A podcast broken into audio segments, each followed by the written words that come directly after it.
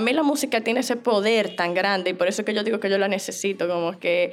Eh, eso me pasa, lo voto todo y lo entrego de verdad. Por eso es que yo digo que cada canción tiene una parte de mí muy auténtica, porque es que lo tiro y expreso algo muy real, muy crudo.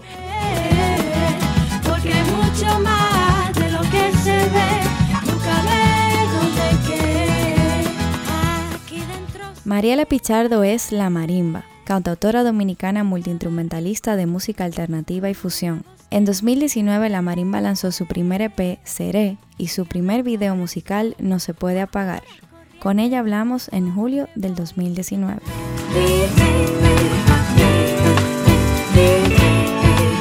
Estás escuchando Gente Brava. Bueno, Marimba, muchísimas gracias por recibirnos. Eh, Gente Brava es un podcast que explora historias de coraje y motivación y de identidad y tratamos siempre de entrevistar a personas que consideramos bravas, eh, como tú.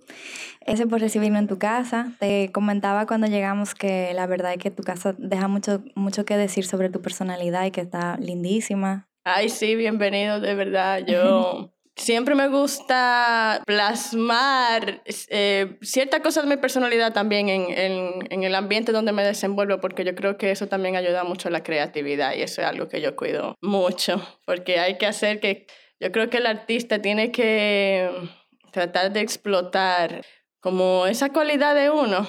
Eh, porque yo creo que si yo tuviera en un ambiente sumamente frío o en una casa como que todo fuera gris y un aire acondicionado prendido todo el día. Bueno, ahora nos caería más realmente. Pero no sé, yo creo que todo el mundo funcionamos de diferente manera y así es que se me da a mí. claro. ¿Tú dirías que esto es como tu espacio de trabajo también? Sí, claro. Claro, claro, totalmente. Por eso también trato de ambientarlo y de, y de crear como cierta onda en la cual yo pueda tener un, un flow natural aquí. Por eso es que siempre eh, cuido mucho eso, cuido mucho también quien viene a mi casa, como que me encanta recibir gente, pero también me encanta que la gente también sea consciente de, de, de que es un espacio donde también estoy tratando de mantener cierta armonía. Y, y bueno, todo eso forma, todo eso también se proyecta en lo que uno hace. Por eso es que cuido todo, todos e-, esos aspectos, porque al final forma parte de lo que tú eres y lo que tú eres forma parte de tu arte y de tu expresión. Totalmente. Entonces, sí, eso es. Eso, ¿Cuál tú dirías que es como tu objeto favorito de tu espacio? Eh, wow, son muchos. Es que me encanta todo. Mira, esta, este pedacito aquí de... Tengo una esquinita que son como unas flores secas, boca abajo, que me da una onda medio brujística. Ajá, yo me di cuenta y te iba a preguntar de dónde salió, de dónde salieron esas flores. Realmente te voy a decir, lo comencé a poner ahí así como que solo uno por uno, no tenía ningún... ningún propósito ni ninguna meta cuando lo comencé a poner, pero sí, como que me dio, me dio onda. a mí me, me recordó mucho como no sé, como mágico religioso, algo Exacto, así. Exactamente, sí. Entonces como esa onda de, de, la bruja y también como que sabemos eh, de dónde viene todo eso de la bruja, que realmente eh, las brujas antes, lo que se consideraban brujas, eran realmente mujeres... Eh, que hacían lo que querían. Exactamente. Entonces como que todo eso para mí tiene algo simbólico, como esa, esa simbología y todo eso me, me, me, atrapa por eso, porque realmente se identifica mucho con, conmigo. Y, Realmente, como que yo he pensado si en otros tiempos uno hubiese sido bruja también. Claro, yo creo que sí, que no hubiese sido bruja. O si no hubiese sido bruja, entonces hubiese sido una mujer muy infeliz, porque yo creo que uno tiene eh, esa necesidad de uno sé quién uno es de verdad, sin, sin toda esa cosa que reprimen a uno de fuera. Entonces, en otro tiempo, o, hubiese, o no hubiésemos expresado y no hubiesen quemado en la hoguera, o hubiésemos tenido que reencarnar necesariamente para intentarlo una vez más. Totalmente, totalmente. Emma, tal vez eso fue lo que pasó. Probablemente. ¿Quién sabe? ¿Quién sabe? Y hablando un poco también de tu espacio, hay muchísimos instrumentos aquí. Obviamente el que nos está escuchando no lo, no lo va a ver necesariamente en vivo, pero tú eres un artista multiinstrumentalista.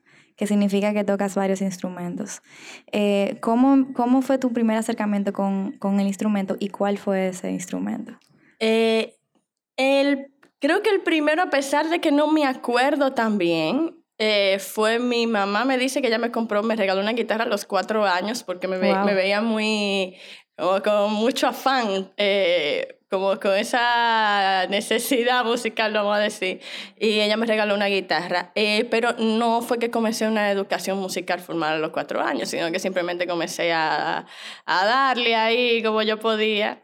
Y lo, pero el que sí recuerdo, de eso no me acuerdo nada, pero el que sí recuerdo del que me marcó, así que te puedo decir, como que en ese momento sí eh, sentí como esa conexión y por eso me acuerdo perfectamente, fue la guira cuando yo tenía 10 años, que yo vivía con una tía mía Okay. Eh, y ella eh, es pentecostal, entonces en las iglesias pentecostales se toca, yo digo que eso es casi salve y palo, o sea, se eh, tocan guira, tocan pandero. Wow. Y ahí agarré la guira y el pandero por primera vez, pero con que con lo que más conecté fue con la guira.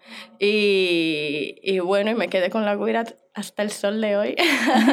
¿Tú dirías que ese es como tu instrumento favorito? ¿O tú mm. crees que hay algún otro que te llame? No, yo realmente que no, no, tengo como esa cosa de que ni mi instrumento favorito, ni mi género favorito musical, ni mi nada favorito, como que eh, yo creo que cada cosa tiene su encanto y su... Y su eso mismo, como su potencial. Entonces, como que me encanta la guira, pero me encantan y me, y me enamoran muchísimas otras cosas. Los otros días eh, comencé a tocar eh, flauta, traversa, que no, no la había tocado nunca. Y también desde que le puse la boca, pues como que me...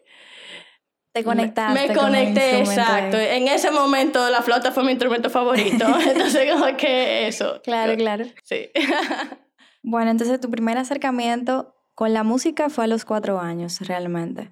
¿Y luego pasas a tener una educación más formal en tu adolescencia o es ya hasta más adulta en la universidad donde tienes como una educación más formal? Exacto, yo nunca fue ya para la universidad porque siempre... Eh, como que nunca se, se dio la situación eh, para yo obtener otro tipo de educación. Realmente en mi casa tampoco siempre habría cierta precariedad, no era que a mí me podían eh, pagar una clase de nada, ni, tú sabes, era muy complicada la situación. Pero yo siempre sentí como ese, esa necesidad y recuerdo que, que nos mudamos una vez y en la casa, cuando nos mudamos, había un manual viejísimo, o sea, con la página amarilla así de todo, como que la casa tenía un tiempo vacía y el manual no sé cuánto tiempo tenía ahí de guitarra. Y, y, recuerdo que ahí entonces aprendí a tocar el, eh, eh, los acordes básicos, do, re, mi, así. Y, y ahí fue que ah, comencé a tocar guitarra. Eso fue, yo tenía ya 15 años. Antes de eso, sí, yo me había involucrado en, en actividades, qué sé yo, en, del colegio, de lo que sea. Eh, estuve en agrupaciones así que se hacían de, de los muchachos del barrio, qué sé yo qué. Pero nunca nada, ningún tipo de educación formal realmente. Eh, y sí, luego ya hasta que terminé la el colegio, el bachillerato, y entré en la UAS a estudiar teoría y educación musical. Ahí fue que ya comencé como otra etapa de mi, de mi carrera, que fue chulísima también porque fue donde conocí a un compañero, a Joenny, que estaba en una agrupación con Tone Vicioso, que era un bata que luego fue parte de un bata que, que eh, lo que considero que eh, definió mucho de mi lenguaje y de mi identidad musical. El yo, el, yo durar tantos años en esa agrupación, porque realmente fue como un despertar para mí, conecté con una parte que yo sentía que, que yo no sabía que me hacía falta, pero sí. Entonces, yo siento que ahí fue que comencé como mi verdadera educación, vamos a decir. Tú has dicho que Toner es como tu padre musical, ¿no? Sí, realmente eh, con Toné yo comencé, como te digo, una nueva etapa en todo también, en, en a ver también otras perspectivas, otra filosofía de vida, otro todo. Eh, fui por primera vez a, una zarandunga, fui por primera vez a un gagán, nunca había ido a nada de eso. Recuerdo que la primera vez que me juntaba con Tony a aprenderme las canciones, hasta me costaba mucho aprendérmela por, eh, por la rítmica, que yo no estaba acostumbrada a eso, que ahora mismo lo que te digo, o sea, me convertí en eso. Ya sé, yo me expreso así de manera natural, pero por, por eso que te digo que era como si me faltaba algo que yo no sabía que me faltaba, porque lo, como que encajó en un vacío esa pieza. Claro. Entonces, ahí duré varios años, como algunos seis años, siete, bueno, no me acuerdo bien, pero muchos años, y, y fue un momento demasiado importante para mí. De verdad, yo creo que sin ese suceso en mi vida, y por eso lo menciono tanto, porque si eso no me hubiese sucedido, eh, yo creo que mi mi identidad musical fuera distinta realmente. Eso fue clave, clave, clave totalmente. Y, y bueno, y entonces ahí también conecté con muchísimos otros músicos que, que también están involucrados conmigo en mi proyecto ahora como Joel Pacheco, también Rocío Damirón, mi bajista, que estuvo conmigo no en Aúmbata, pero en Meturao, que era otro proyecto que teníamos con Toné, y el mismo José Carlos Viedo, mi percusionista, y así. Y sí, ha sido algo muy importante también para mí eso, como trabajar con un equipo con el cual yo tengo un historial y que también eh, tenemos eh, como una, un camino no igual y nos gustan cosas diferentes también, pero es algo como, en, hay un punto y una esencia muy parecida a la cual nos conecta y yo creo que crea como ese, esa expresión muy, muy pura y por eso cuido mucho y y me encanta también el, el trabajo en equipo y el trabajo con mi equipo específicamente porque es un equipo muy especial realmente. Eso, sí, es muy lindo. muy lindo, claro. Sí, sí, sí, es muy lindo trabajar con, con eso, con personas que no dediquen a un músico, eh, no, porque es un músico contratado, ya, dale para allá, tócalo. Yo creo que sí, la música funciona así, pero eh, la música termina de tener alma cuando todo el mundo le pone ese pedacito de, de, cada quien y cada quien le va a poner ese pedacito de sí mismo cuando lo siente propio también. Totalmente. Entonces, sí, es una parte que yo creo que es muy importante en este, este proyecto. Quisiera respirar. Dame la luz del amanecer. ¿Cómo es ese proceso creativo para ti? Eh, ¿Tú comienzas escribiendo la letra de una canción o tocando diferentes melodías o cómo lo haces? Mira, cada canción, no, no tengo una fórmula realmente, porque yo creo que cada canción es como un ser eh, independiente, vamos a decir así, como como que así mismo como tú puedes reaccionar ante una situación de una forma, yo puedo reaccionar a otra. Yo creo que así mismo eh, la, son eh, las canciones, como que eh, de un momento pueden hacer una canción de una forma X, vamos a decir, me salió una melodía que puede reflejar un sentimiento y de ahí yo desarrollar eso en base a ese sentimiento o una letra, entonces de ahí comienzo a tocar eh, y, a, y, a, definir el resto de la música, pero no hay una fórmula en sí. Yo soy muy, eh, vamos a decir que espontánea en mi proceso creativo. Nunca me siento como déjame hacer una canción de esto, déjame hacer una canción de aquello. Todas las canciones, absolutamente todas, han nacido de algo que yo he querido expresar o, o si no digo eso, me va a hacer mal o, o, un desahogo básicamente. Por eso es que yo digo que realmente yo necesito la música, no es tan solo que yo estoy haciendo música por, por una pretensión ni porque eh, quiero ser eh, famosa y, y, y qué sé yo sino es que si yo no, si yo no hago música de verdad, yo siento que yo no voy a poder estar bien mucho tiempo porque se ha convertido en un medio para yo mantener también como cierta armonía en mi vida. Eh, la vida tú sabes cómo es, una montaña rusa y, a veces también hay muchas cosas que uno tal vez no está preparado para asimilar en ciertos momentos o hay, o hay procesos muy fuertes. El ser humano también es un ser con muchísimas puertas, es muy complicado, pero... Eh, la música me ha ayudado también como en ciertos momentos a, a, sacar cosas o a salir de momentos que yo siento que son eternos. Eh, hay momentos de depresión y de todo que tú sientes, te pueden durar una semana o lo que sea, pero tú sientes que son 15 años. Entonces, eh, hay canciones, hay una canción que yo escribí precisamente eh, en, en, un momento de desesperación.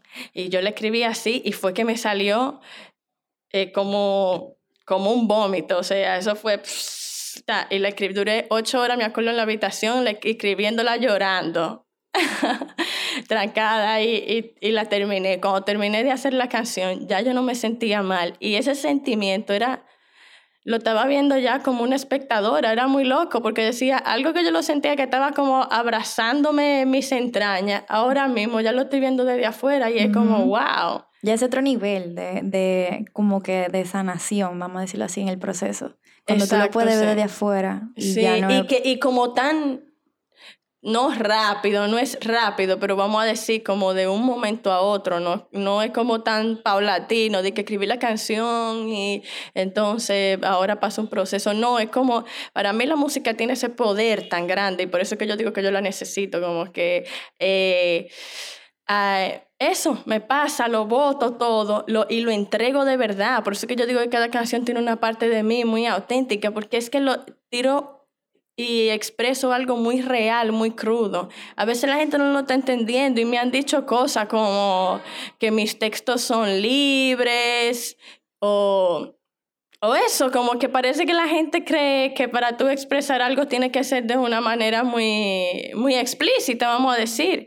Y yo creo que hay sentimientos que no son explícitos, hay sentimientos que son abstractos y que tú no le puedes poner nombre a eso. Entonces, ¿cómo tú vas a, a, expresar eso de una manera eh, que es súper clara, o sea, ¿no? Es como eso, a mí tampoco me gusta ponerle eh, límites ni una barrera a mi expresión.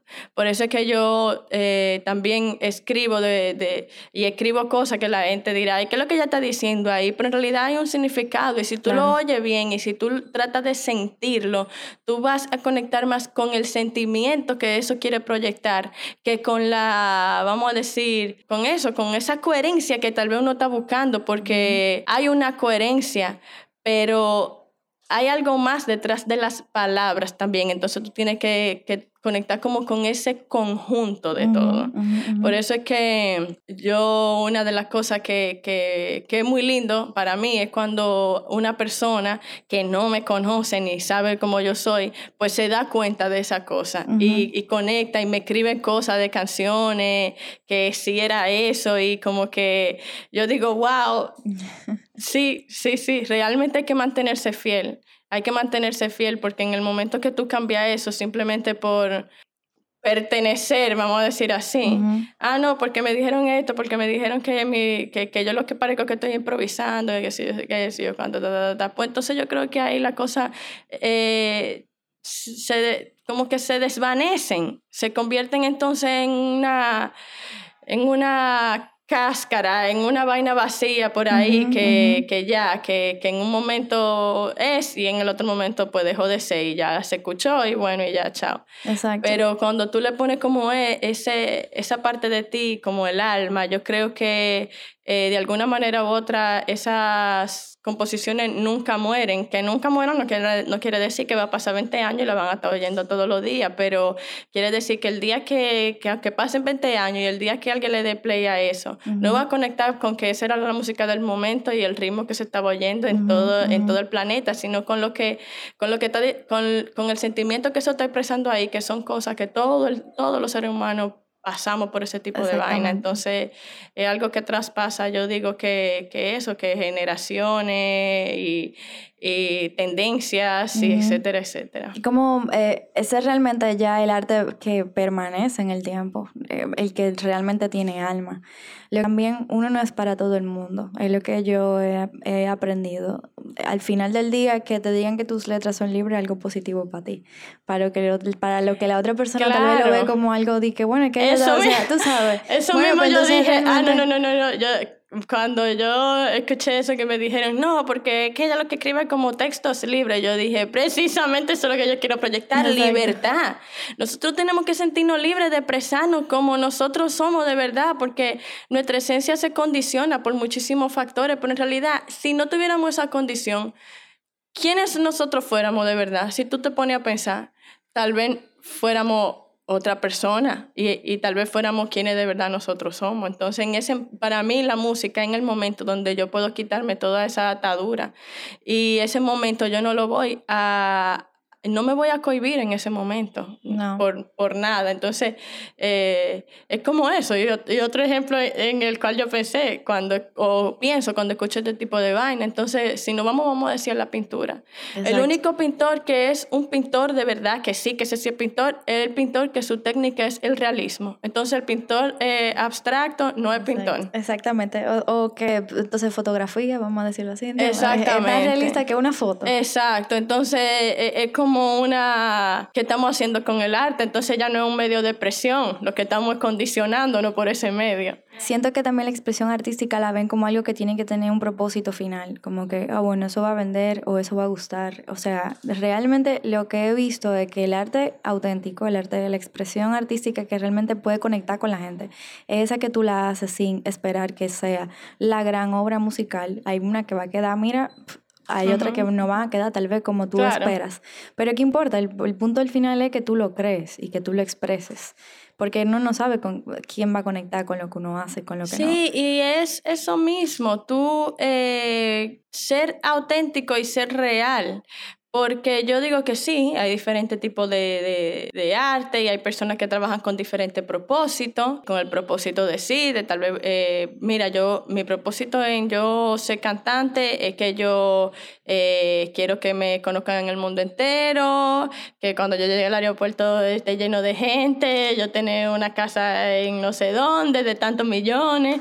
Bueno, pero ya esa persona lo que es un empresario, entonces lo que está trabajando su imagen y su identidad como eso, una empresa que yo digo que sí también, o sea, que también, no, no, no, y que, y que yo te digo la verdad, eh, hay que jugar las dos partes. Lo que pasa es que también hay un equipo de trabajo y yo como artista me encargo de hacer mi arte y, en, y, y si tú trabajas con un equipo de trabajo coherente con lo que tú haces, con tu identidad, pues ese equipo también va a utilizar técnicas de, de, promoción y de lo que sea, para, porque también uno quiere que lo escuchen. O sea, tú tienes algo que decir, tú quieres que te escuchen y, tú, y, mientras más gente te escuche mejor. Entonces, yo digo que es mantener un balance, es un punto medio. Y y más tú que hiciste un compromiso de dedicarte a la música 100%. O sea, eh, lo que tú haces ya no, ya pasó hace mucho tiempo de ser un hobby a hacer algo en lo cual no. Yo estoy 100% dedicada a mi música. Y obviamente uno vive en un sistema en el cual uno necesita ingresos económicos para vivir. Es lo que yo digo. No es tampoco que el propósito es hacerte millonaria, pero realmente, si yo quiero hacer música, yo tengo que ganar dinero de la música, porque si no, tengo que hacer otra cosa para buscar dinero y por música a medio tiempo y realmente para mí eh, lo que hace que la música llegue a cierto punto de maduración es dedicarle todo el tiempo. Yo eh, ahora mismo estoy viviendo para mi música y, tengo una etapa que es... Eh, una etapa, vamos a decir, la gente ve algo y, lo ve como fácil y, y, ve como un material que salió y cómo salió y ya, como que eso como que eso está ahí y ya, pero todo el proceso que, que, va detrás de eso es un proceso muy difícil, sobre todo para un artista que eh, se brega a sí mismo, vamos a decir. O sea, aquí en este país no sé, no hay inversionistas de, que quieran invertir en este tipo de música y, en, y, en, este género, en este movimiento que está sucediendo. Entonces, al no pasar eso, todo el que está en, este, en esta situación eh, está teniendo que trabajar para echar su proyecto para adelante, pero yo creo que hay muchos estamos creyendo mucho en nosotros y por eso estamos haciendo el trabajo, porque hay algo que se, se siente venir y hay algo que está cambiando. Eh, entonces yo creo que lo único que hace falta ahora mismo para que uno termine de echar para adelante es gente que también crea en uno y eh, ceda de alguna manera u otra ciertas cosas que uno ya no lo puede manejar. Yo quiero darlo todo, mira, si yo pudiera, yo invirtiera, bueno, ya he invertido todo lo que yo tengo, pero, si yo tuviera más dinero, lo que sea, yo fuera inversionista de todos los proyectos que de, de, este movimiento que están tratando de echar para adelante ahora, porque eso es lo único que hace falta. Totalmente. Yo creo que eso es lo una de las, una de las cosas que, que tal vez no, no, harán falta, como ese grupo de personas que tal vez puedan creer en uno y que sí, y, y, puedan ayudar a uno de esa manera, porque realmente es un poco cuesta arriba, sí. pero ya uno asumió el, el compromiso y, y, después que tú lo asumes, eh, no hay vuelta atrás. Ya para mí no hay vuelta atrás, yo no voy a parar, yo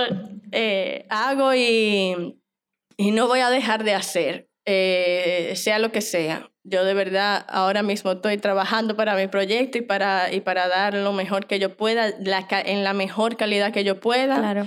Y, y sí, y yo creo que eventualmente también las cosas la cosa fluirán más y mejor. Eh, hay un antes y un después de tu compromiso 100% con la música. O sea, antes tú trabajabas en alguna otra cosa y tú decidiste entonces ya comprometerte 100% con eso o bueno, yo me yo trabajaba en música también, yo era profesora de música. Ah, ok. y, y sí, he tenido, bueno, realmente desde pequeña siempre he tratado de buscarme la vida de alguna manera u otra, porque eh, como te digo, tampoco es que vengo de una casa que teníamos la vida resuelta, no. O sea, era eh, siempre ah, como que era muy difícil todo. Entonces yo desde pequeña siempre me inventaba cualquier cosita, que si hacía una pulserita, que si hacía esto, que si vendía esto en el colegio, que si cualquier cosita para buscarme la vida. Entonces yo creo que eso también me fue bueno porque eh, me dio mucho como mucha, vamos a decir, confianza o, o mucho empuje para yo asumir ciertas cosas, de, de lograrla yo de no esperar que nadie me resuelva nada, ni que las cosas me caigan del cielo, porque yo sé que eso no es así. O sea, hay cosas que tú la puedes lograr, está bien, pero eh, nadie te va a tocar la puerta para pa ponértelo todo, mira aquí, resolviste. Tú sí puedes ser que personas te ayuden y a mí muchas personas me, me, han ayudado, pero me han ayudado porque han visto que yo estoy trabajando. Claro. Si yo no estuviera trabajando, nadie me va a decir, ven, vamos a hacer esto, vamos a, vamos a ponernos la pila. No, porque también la gente quiere ver que tú estés haciendo, tú tienes que asumir esa responsabilidad. Entonces Nada, sí, también eh, he trabajado de mil cosas, de, de, de, la adolescencia, he trabajado en call center, eh, de todo. Pero luego, cuando comencé la universidad, eh, comencé a trabajar en educación musical temprana y estimulación musical temprana y en diferentes proyectos también estimulación musical para niños con parálisis cerebral y síndrome de Down.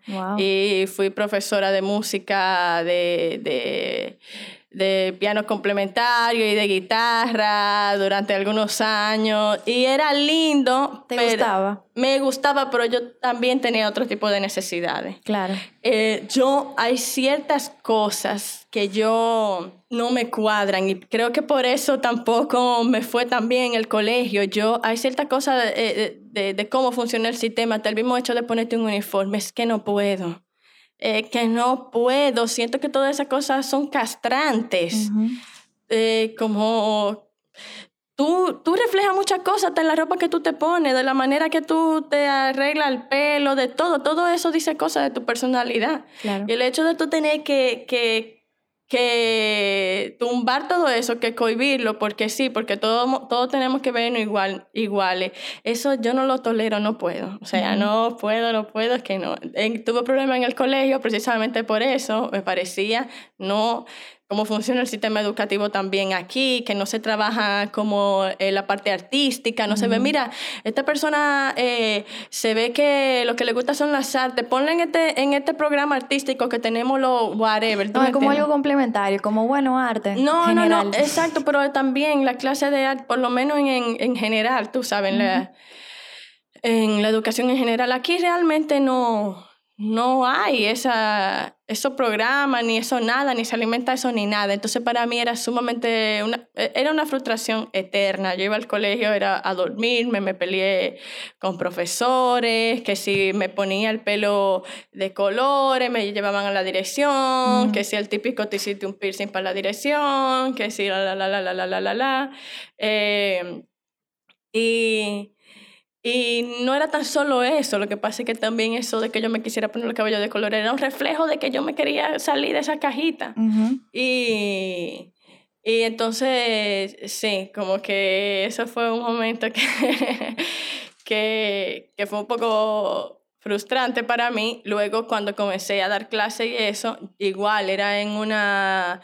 En, en un centro, todo con uniforme, todo qué sé yo qué. Y yo te voy a decir la verdad, que yo tengo una predisposición con el tema del uniforme, que no puedo.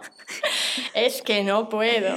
A mí me pasó más que nada, eh, eh, lo del uniforme no me molestaba tanto, sino más que nada el, el tema con el, con el horario, como con el tiempo, como que hay que llegar a una hora, hay que, pero, pero te dicen que, que sí, quédate una hora, pero realmente no sé, siempre se queda, yo que vengo también de la publicidad y de agencia, es como que tú entras a, esa agencia a las 9 de la mañana, 8 y 50 de la mañana, porque hay que ser puntual y tú no sabes la hora que tú. Entonces, te, la, la, retroalimentación es tú tarde, pero cuando tú te ibas tarde, tú, tú, no, o sea, era normal, era lo aceptado y era lo que se esperaba de ti, incluso no que tú te fuera a tiempo, a tu hora, sino que tú te quedara más tiempo. Entonces, para mí ese control del tiempo fue lo que me motivó también más que nada a reevaluar realmente cómo ven acá, pero en este esquema de ser independiente y cero control de mi propio tiempo, yo no, nadie crece porque tú te estás perdiendo de un mundo eh, cuando tú te has metido dentro de un, de un... Y todo esto lo estoy diciendo respetando a la persona que toma su decisión de trabajarlo de esa forma.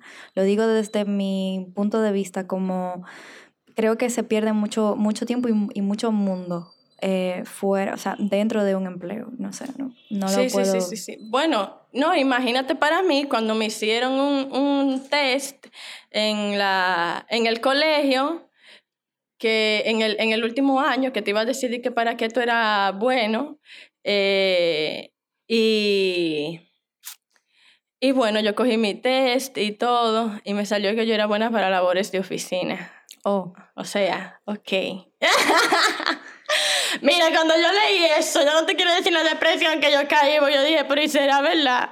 Me acuerdo mi mamá que se quilló muchísimo y de todo, eh, porque ella vio como que yo... Yo también estaba en un momento que tampoco era que yo peleaba mucho por mí, eh, y no, no fue que yo dije, di que, ay esto es una mierda, pa, y lo tiré. No, no, no, yo de verdad dije, mielquina, pero si, si esto me salió y fue una psicóloga que me lo hizo, ah, pues ya, yo tengo que soltar todo porque yo lo que voy a ser secretaria o, o, o voy a trabajar en un banco con, con, mi uniforme y ya lo que menos me gusta, pero para eso es lo que yo doy. O sea, oye. Oye. Y, y, y fue mi mamá que como que me dijo, mira muchacha, Date tranquila.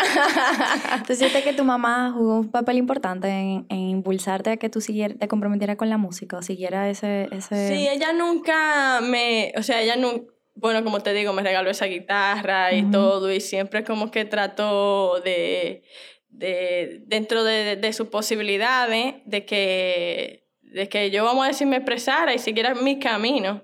Eh, nunca me, me cohibió ni me dijo, no haga esto, tú debes de hacer aquello, qué sé yo, qué. Yo creo que hasta mi mamá en cierto punto dijo, mira, esta muchacha lo que va a hacer tita, no, no voy a broma mucho porque en el bachillerato de verdad que, que yo ni sabía si yo iba a, a, pasar eso, tú sabes, porque es que me lo cogí variado.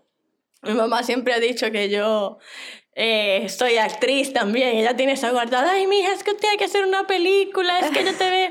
Entonces ella, cuando eso estaba pensando, me acuerdo, como, mira, si ya, si no termina el bachillerato, si eh, tú, puedes, tú puedes estudiar actuación en Bellas Artes, como no era que ella lo aceptaba ni me lo alimentaba, ella realmente creo que me lo mencionó una sola vez, pero me acuerdo porque a la vez me sorprendió, porque claro. todo todo mi mamá, ella es chévere y de todo, pero tal vez ya no es tan hippie. y, pero sí me veía que, que yo tenía esa ese espíritu salvaje, vamos a decir, y, bueno, y creo que lo aceptó desde joven. y, y sí, sí, sí.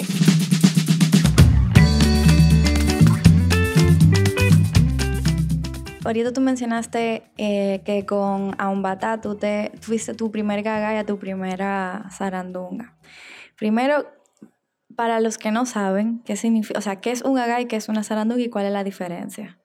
Son manifestaciones eh, mágico-religiosas, vamos a decir, o sea, son eh, por tradición que vienen pasando durante cientos de años, que no es que, que eso es por la parte que yo la respeto tanto, no es que, eh, no, porque se escucha mucho en la radio y qué sé yo qué, y ya por eso se, se mantiene, no. Eh, son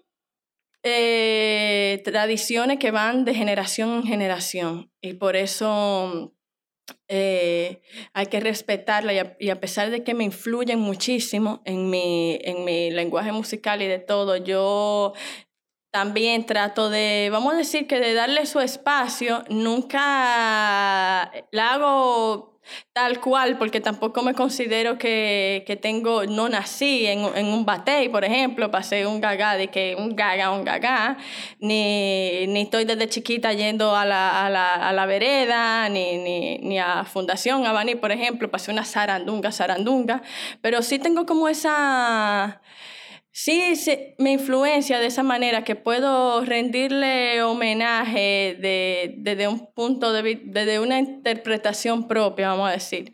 Eh, como eso, como, como la influencia que es.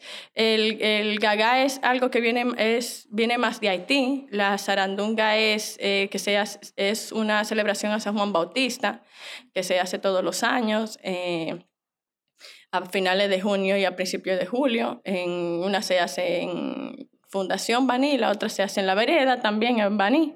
Y la verdad es que es lindísimo ver cómo están los niños chiquitos, están cantando y bailando y, y, eso, y como abrazando esa parte desde, tan pequeño, de que, de que es algo que lo, han visto a su abuelo bailando y han visto a su mamá y, y así, así, por así.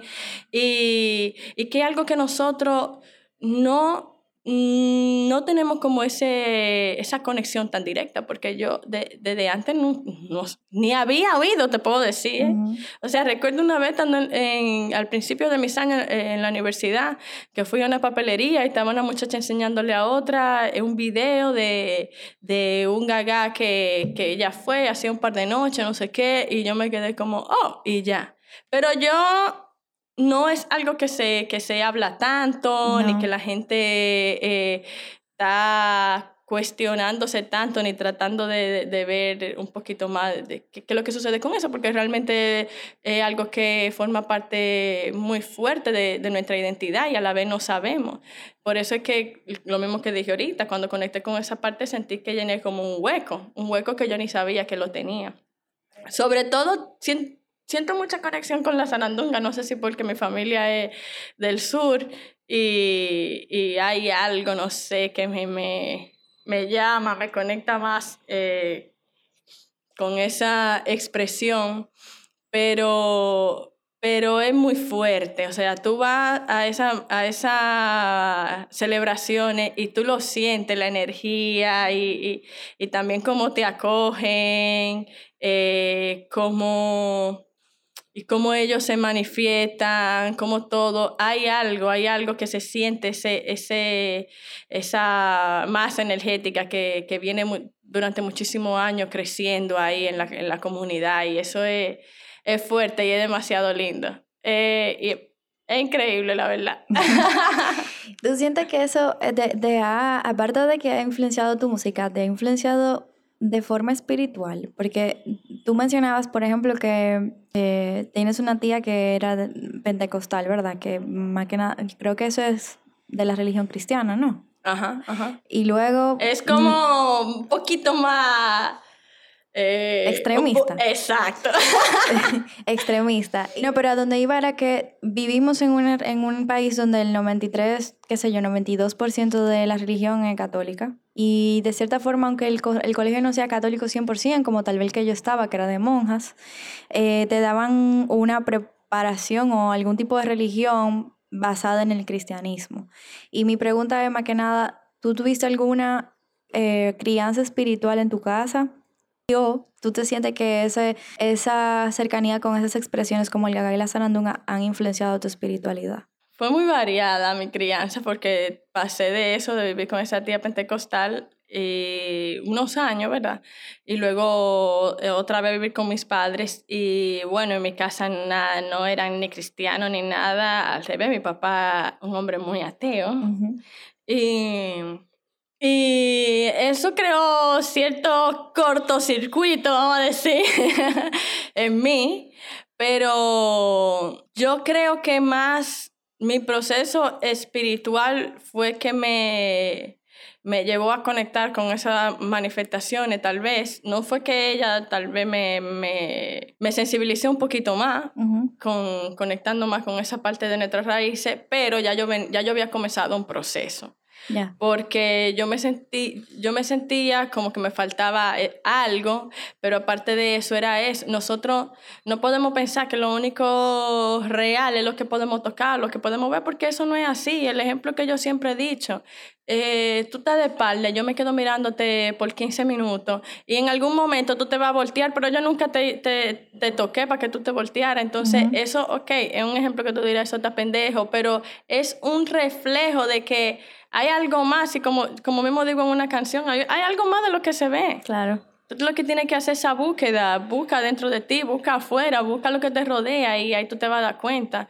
Entonces en ese momento que yo comencé ese proceso de esa búsqueda, que yo me abrí y entendí muchas cosas a, través de también vivencias fuertes, cosas que me pasaron, que si yo no me abría y entendía que había algo más, pues eh, realmente nunca la iba a asimilar. Cuando yo entendí esa parte, cuando yo entendí esa inmensidad, ese algo que nos rodea, que yo no sé qué es, yo no, yo no tengo ninguna certeza de, de, nada. Que existe, no, yo no tengo ninguna certeza de nada. O sea, yo no te puedo decir que esto es así ni esto es asado. Yo lo único que sé es que hay algo que tú lo sientes, hay, hay algo energético, hay algo que sucede entre personas, hay algo.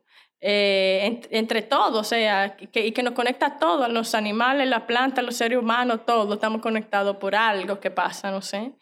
Y, y yo creo que tenemos que estar conscientes de, de esa energía, de, de, ese intercambio y de esa parte que también está conectadísima con eh, la, la, expresión artística también. Claro. Entonces, que es lo mismo que te dije ahorita, que hay muchísimas cosas que no, no le podemos poner una palabra eh, directa, que tal vez algo abstracto, para mí eso es súper abstracto porque es tan, son tantas cosas a la vez. Es supuestamente una sola cosa, para mí, pero para mí son tantas sucediendo en, en un mismo tiempo y en todos los tiempos.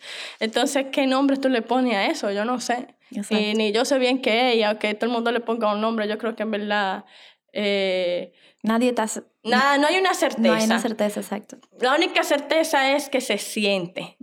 Y hay algo que se sienten hasta cuando...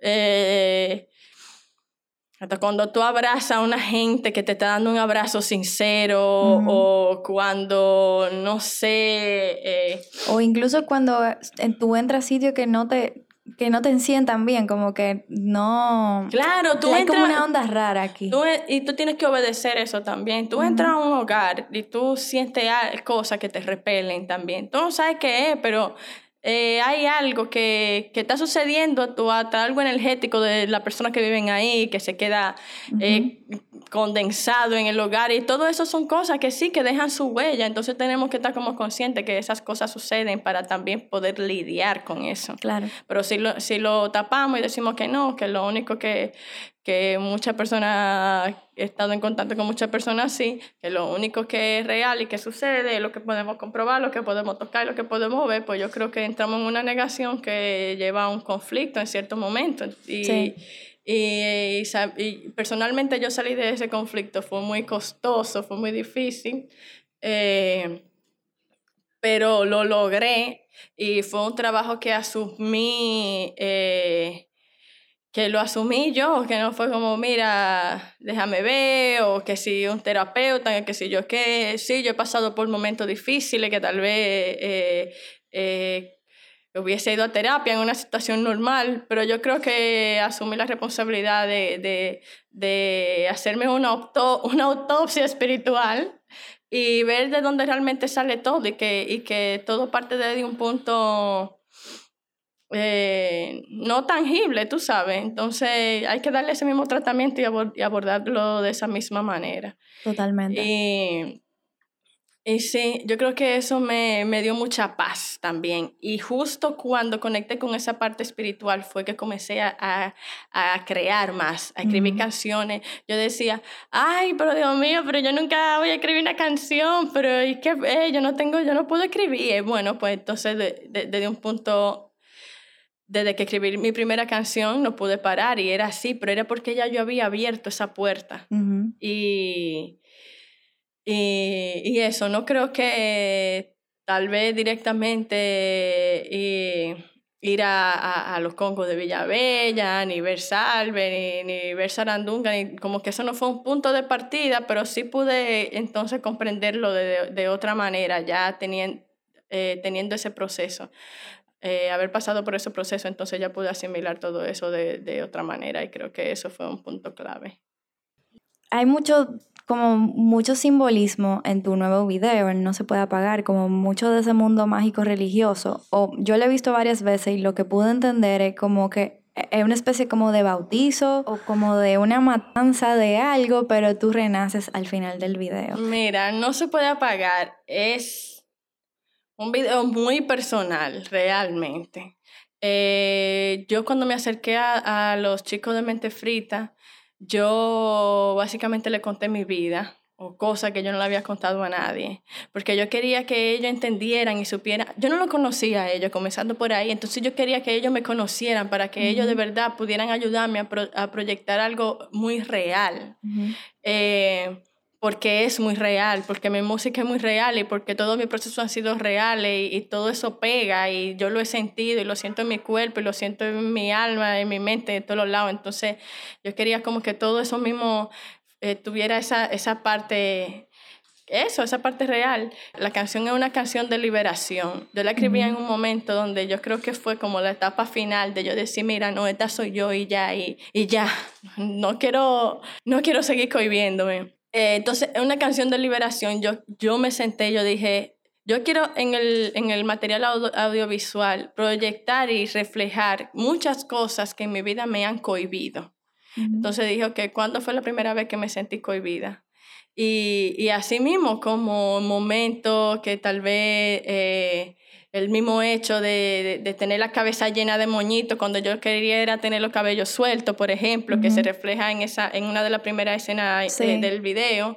Eh, eh, ahí es que comienza con como esa de alguna de una manera pasiva una represión. Si tú ves en el video, yo tengo hasta un corsé, que, que, que, no hay cosa que también que, que represente o sea, el corsé también representa mucha represión y muchas cosas con la mujer y, y, cosas muy incómodas, que por favor. Sí, por favor. Eh, entonces, fue como tomar varios elementos así que también tiene, vamos a decir que dentro de, dentro de ese mundo, de tú dejar que condicionen tu esencia, todo eso también tiene una seducción. Entonces la seducción es como la pertenencia, porque todo el mundo quiere sentir que pertenece, que pertenece a algo, que, que eso, que todos queremos ser parte de algo. Y es muy lindo ser parte de algo, pero lindo ser parte de algo cuando de verdad es, algo que tiene que ver contigo de verdad, no es que tú vas a, vas a convertirte en otra cosa para ser parte de eso. Entonces,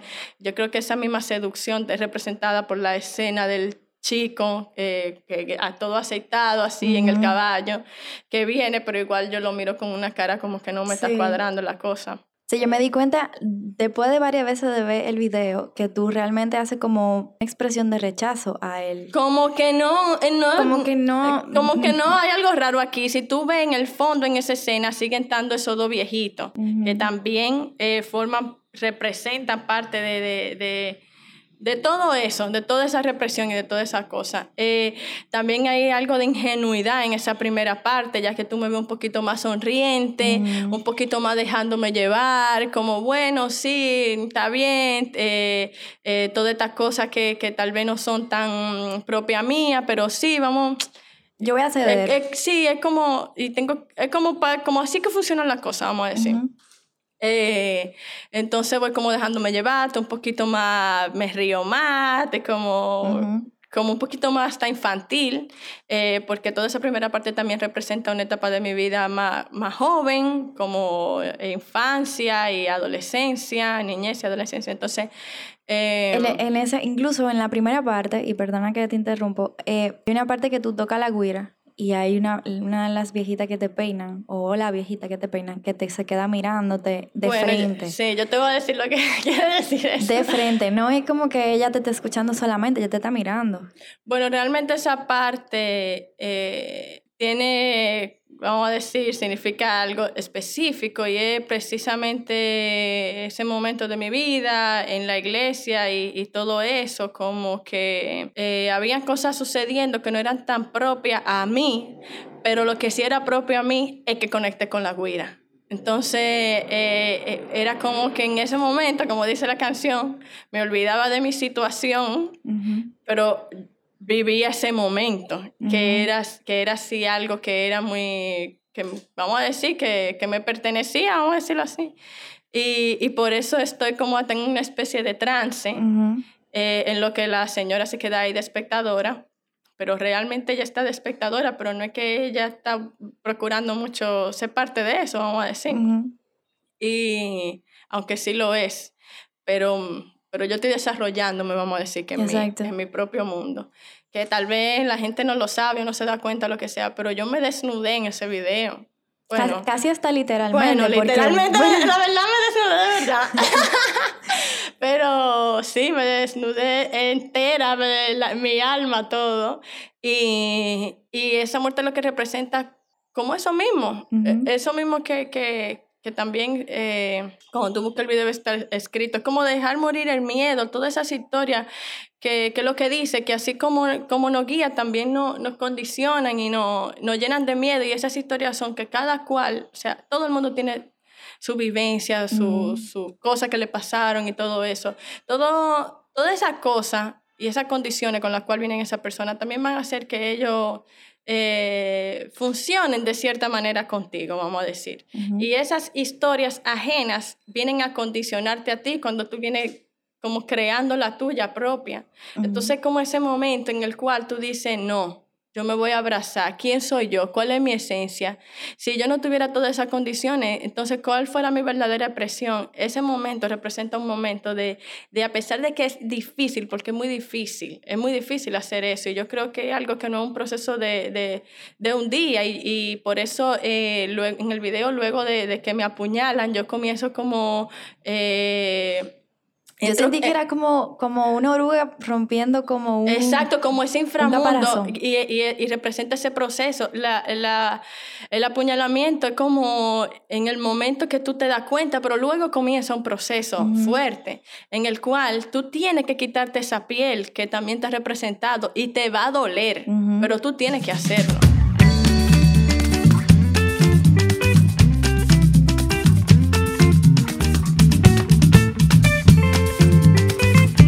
Estás escuchando Gente Brava. Tú vives una vida bastante alternativa. Eh, yo diría que tú, claro, porque no es lo popular, ni es como en inglés se dice lo mainstream. Tú vives eh, de tu música, primero comprometida con tu arte. Vives también eh, en un estilo de, por ejemplo, te mueves en bici, que es un transporte alternativo, eh, llevas una dieta incluso alternativa porque no es eh, lo, que, lo que incluso los dominicanos comen porque tú eres vegan o llevas una dieta como basado más que nada en, en proteína vegetal. ¿Cómo eso eh, se relaciona con tu proceso y cómo sería un, cómo tú podrías describir un día a día tuyo normal?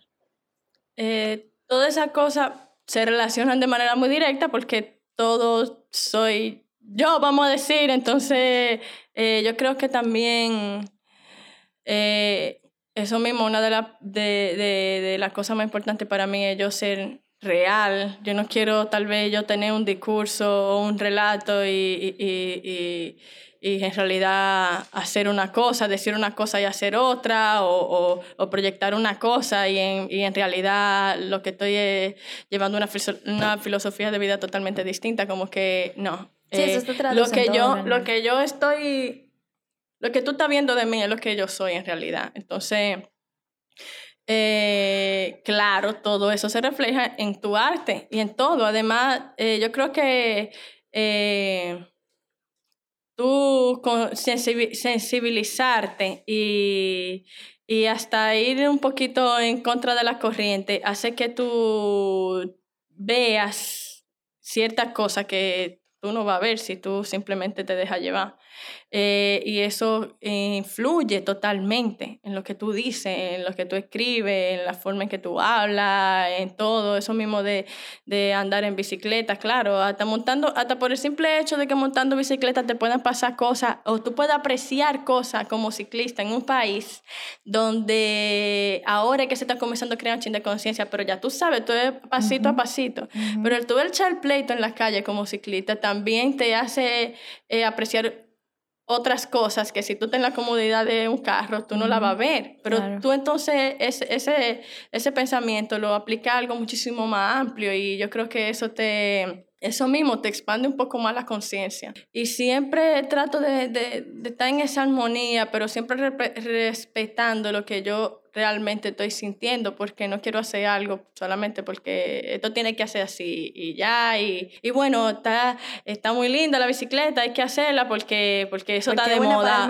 Ah, no, y porque está de moda ahora y porque me veo chula en la bici. Como que realmente no se trata de eso, sino cuáles son las cosas o los pequeños cambios, las pequeñas cosas que podemos hacer para que, para que de verdad, si todito lo hiciéramos, el mundo fuera un lugar un poquito mejor. Tú dirás, eh, no, pero no recicle, pero tú andas con ese vaso, eh, con un vasito plegable que tengo. Sí, pero que es una mala usa. Tú, la gente como quiera sigue usando vasitos de plástico y lo tira a la calle. Está bien, pero eso no quiere decir que yo tengo que utilizar precisamente esos vasitos de plástico porque tú no sabes el impacto que tú también puedes tener, que tal vez para alguien pueda comenzar como una simple, una simple moda, una simple tendencia, porque en este caso el vasito se ve bonito, vamos a decirlo así. Pero yo creo que las cosas comienzan desde de, de, de, cero, desde abajo. De, uno mismo también. Claro, y, y desde uno. Las cosas no van a suceder de que ya eh, el, eh, todo cambió de un día para otro, sino que eh, así mismo como hubieron personas que me enseñaron a mí cosas, así mismo como yo, yo vi ejemplos de personas que hacían cosas que yo decía, Mielkina, no, espérate, déjame intentar yo hacerlo así, déjame yo, sí, andamos en bici, déjame yo tratar de ser un poquito más consciente con el medio ambiente, déjame pero todo eso yo no fue que se me ocurrió a mí, fue porque yo tomé ejemplo de personas que, que sí estaban buscando un poquito más de, de, de, balance con, con, todo lo que nos rodea, nosotros, con el, con el medio ambiente. Entonces, como que eso mismo, así mismo como fueron personas ejemplo para mí, así mismo tú no sabes a quién tú puedes estar eh, enseñándole algo o, o, no sé, entonces eso es algo que se, se contagia y que no tan solo se contagia, sino que eh, aporta algo de crecimiento a uno como persona y, y, hay que estar siempre como en esa, en esa, en esa búsqueda. Bueno, las últimas dos preguntas que te voy a hacer es, ¿qué viene ahora para ti? O sea, ¿cuáles son tus planes? Porque el año pasado te fuiste de gira, me acuerdo en verano. Y también, ¿qué consejo le darías a una persona que se quiera dedicar a la música, a alguien más joven que tú bueno, ahora vienen muchas cosas que se están trabajando ahí. Acabo de tirar, bueno, como sabemos todos, ya hemos hablado, acabo de tirar mi primer EP y mi primer video oficial, Eh, y ya desde ya, pues ya comencé a trabajar en, en, mi próxima producción, que no es que va a salir en, mañana ni pasado, pero ya inmediatamente comencé a trabajar porque ya va a ser una producción más completa, no va a ser un EP, sino ya va a ser eh, eh, un disco de 10 canciones. desde ya también voy conceptualizando muchísimo otros, otro material audiovisual que también me gusta trabajarlo con tiempo para madurarlo bien. Eh, y estoy trabajando todo eso y otras cosas que ya hablaremos más adelante, que todavía no, se pueden decir. Pero sí, eh, próximamente también voy a, a pesar de que acabo de tirar un EP, ya también estoy trabajando mi próximo sencillo, que voy a lanzar con Medio Piki, que también que hice una colaboración con él en, en este EP, que fue Memoria. Y y muchísimas cosas. Yo la verdad es que tengo toda la pila puesta, le estoy dando con todo, contra viento y marea y, y dándole fallar porque esto es lo que hay. ¿Y qué consejos le, le daría? Me gustaría saber también como que qué consejos te dieron a ti que tú quisieras pasarle a otra persona y qué consejo tuyo tú le quisieras dar a una persona que se quiera dedicar a la música igual que tú. Mira, tal vez no me sentaron y me dieron un consejo, pero yo creo que el consejo que, que, que lo que más me aconsejó fue yo ver personas haciendo lo que realmente querían hacer y eso fue como, ok. Lo más importante es tú creer en ti, porque las cosas que a mí me han dicho, yo no, yo no te puedo decir que he cogido mi pique también, como que... Eh, lo más importante es tú creer en ti, aunque te digan no, porque eso está raro, que eso, una, eh, eh, ¿quién entiende eso? Que es lo que a mí me han dicho cosas como hasta que, mira, pero tú eres, tú eres muy bonita para tú estar cantando eso. Y yo como que, wow. O sea, yo te estoy presentando un material y te estoy presentando, o sea, a mí, que yo soy mucho más que, que lo que sea que tú puedas ver. Y tú lo que me estás diciendo que yo soy bonita para estar cantando eso, como que, claro, tú te vas a encontrar con cosas así que te quieren medir con una vara, que, no es, que, que no es algo que realmente se aplique a, lo que, a quien tú eres o a lo que tú estés haciendo, pero lo más importante es tú también mantenerte como fiel a ti, mantener, abrazar tu esencia, abrazarla de una manera que en cierto momento... Eh, tú también a veces te tienes que poner como gato boca arriba para defenderla, porque si así mismo te, si tú estás recibiendo un ataque de una manera muy violenta, pues yo soy muy chilling y muy todo, pero hay que saber el momento en el cual tú tienes que también eh, defender eso con muchísimo más intensidad que tal vez en otro momento que tú lo que quieres es como que todo fluya y, ya. Pero es eso, es eh, si tú crees en eso y tú no estás teniendo duda y tú lo crees dentro de ti, en tus entrañas, mira que sí, pues olvídate de todo y dale para allá. Olvídate que con el tiempo la cosa, todo va a ir cayendo como en su lugar, así mismo como en el, momento que comencé yo sola o que comenzamos Pacheco y yo solo, pero mira cómo poquito a poco personas que también vieron que uno creyó en, en esto y que sigue creyendo se han ido sumando porque... Eh, al final eso es lo que hace que las cosas eh, echen para adelante. No, Tampoco podemos creer que nosotros somos eh, eh, multitasking, claro, somos multitasking, pero no podemos creer tampoco que nosotros lo podemos hacer todo y que ya, porque yo soy un bacanazo, yo lo voy a dar para allá y todo va a funcionar. No, también hay un trabajo en equipo que es sumamente importante, pero ese equipo tiene que creer. Tiene que creer en ti, tiene que asumirlo como propio también. Y ellos no lo van a hacer si tú no estás asumiendo eso ni creyendo tú principalmente. Nadie va a hacer ese trabajo por ti. Entonces eso es lo, eso es lo más, yo creo que lo más importante y luego rodearte de eso mismo, de personas que, que igual quieran, tengan el mismo norte, que estén abrazando la, la misma filosofía de vida también, eh, que estén defendiendo lo mismo y buscar como ese, esa conexión con, con tu equipo y con todo el ambiente que te rodea. Ya después de ahí hay un trabajo grandísimo que hacer, pero por lo menos después que tú armas el batallón, olvídate que la guerra se echa.